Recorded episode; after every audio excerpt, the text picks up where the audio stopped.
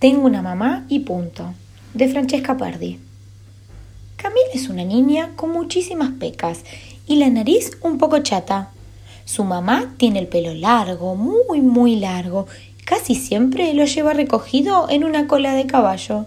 Y le gusta cantar mientras la acompaña en bici a la escuela. La, la, la, la.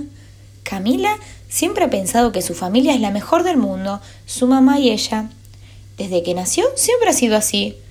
Todas las tardes preparan juntas la cena, su mamá también le enseñaba a preparar galletas, y cuando están en vacaciones salen con la furgoneta, mamá conduce y Camila mira el paisaje por la ventanilla. También está Jimmy, un perrito color chocolate que ladra a los vehículos que pasan demasiado rápido y que se ha comido todas las fundas del sofá. De vez en cuando, en la escuela me preguntan pero, ¿por qué tú no tienes papá? Y Camila contesta, porque yo tengo mamá y punto. Esta siempre le había parecido una buena respuesta. Sin embargo, hoy ha ocurrido algo extraño. Ha llegado una sustituta porque la maestra estaba enferma y como era el Día del Padre, ha mandado a hacer el siguiente ejercicio. Dibuja a tu papá. Camila ha levantado la mano para decir, Profesora, yo no tengo papá. Y toda la clase repetido, es cierto, profesora, Camila no tiene papá. La sustituta se ha quedado pensando un poco en ello y finalmente, puesto que no se le ocurría nada más, le contestó Bueno, entonces dibuja el papá que te gustaría tener. Camila estaba confundida. A decir verdad, nunca había querido tener papá. Pero la sustituta parecía estar tan segura. No tenía ni idea de por dónde empezar. ¿Cómo debería ser un papá? Habló de ello durante un buen rato con Steffi, su mejor amiga, y luego con Alejandro, Teo y Miriam.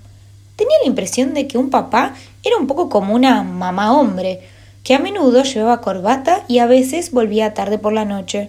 Intentó dibujar al tío Juan en vez de a su mamá, mientras ésta le ayudaba a hacer los deberes, pero no se parecía en nada a un papá. Era igual que el tío Juan. Y con las gafas puestas sobre la nariz estaba realmente gracioso.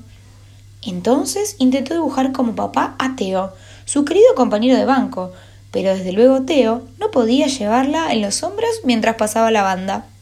Y además, sin duda alguna, se parecía demasiado a Teo. Trató de dibujar al señor Miguel, el panadero, pero al verlo sentado al lado de su cama mientras le leía un cuento de las buenas noches, más que un papá, se parecía al panadero, y no pegaba ni con cola. Camila se llevó a casa el dibujo sin terminar, mejor dicho, por empezar. Estaba muy preocupada porque no conseguía hacer los deberes. Cuando le contó a su mamá lo que le había pasado, ella le dijo Menos mal que esta sustituta solo se queda por un par de días. Tu maestra nunca te hubiera puesto estos deberes. Pero mientras tanto, Camila había tenido una idea y ya se había puesto a trabajar en ello. ¿Enseñó orgullosa el dibujo a su mamá? Que no podía parar de reír. Abajo había escrito, el papá que quisiera tener es igual que mi mamá en todas las cosas. Y colorín colorado, esta historia se ha terminado.